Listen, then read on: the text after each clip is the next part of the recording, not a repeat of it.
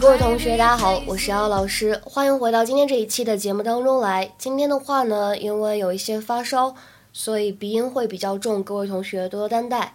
那今天的话呢，我们来学习的这句话来自于《Friends》Season One Episode Seventeen《老友记》当中的第一季第十七集。It's like returning to the scene of the crime. You know, I say we blow off the dates. It's like returning to the scene of the crime. You know, I say we blow off the dates. It's like returning to the scene of the crime. You know, I say we blow off the dates. 我们这样相当于返回到犯罪现场自投罗网，还是取消约会吧？It's like returning to the scene of the crime. You know, I say we blow off the dates. 这句话呢，在朗读过程当中，我们注意一下开头位置的 like。 和 returning 当中呢有一个不完全失去爆破的现象，like returning，like returning。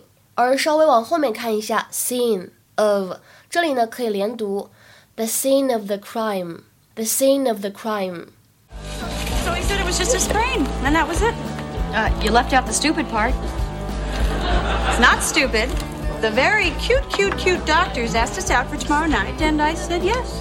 I think is totally insane. I mean, they work for the hospital. It's like returning to the scene of the crime.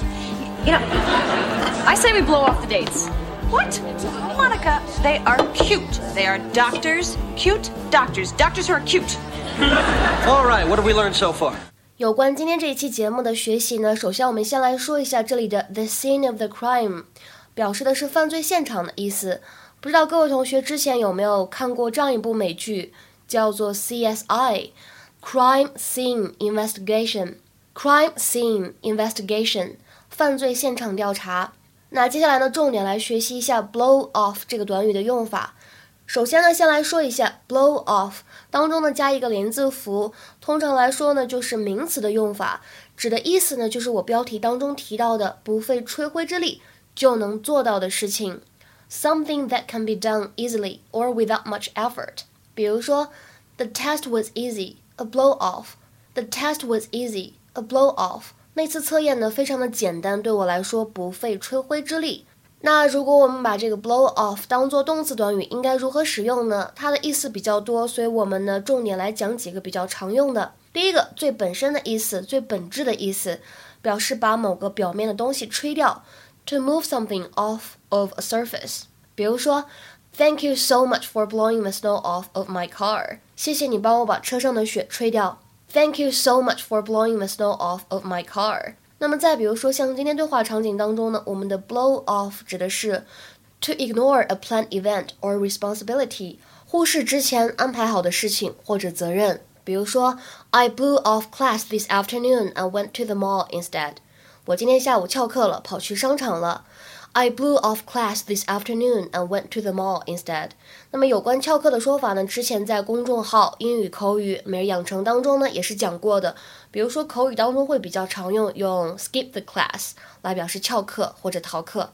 Tom and I were supposed to go on a date tonight, but he totally blew me off.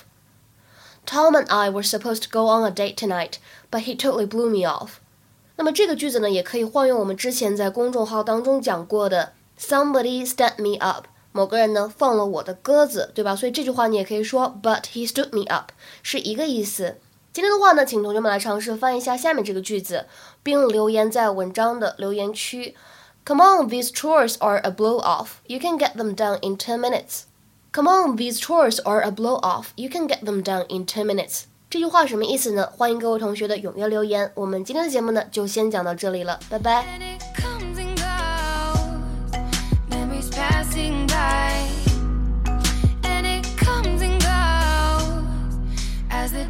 And it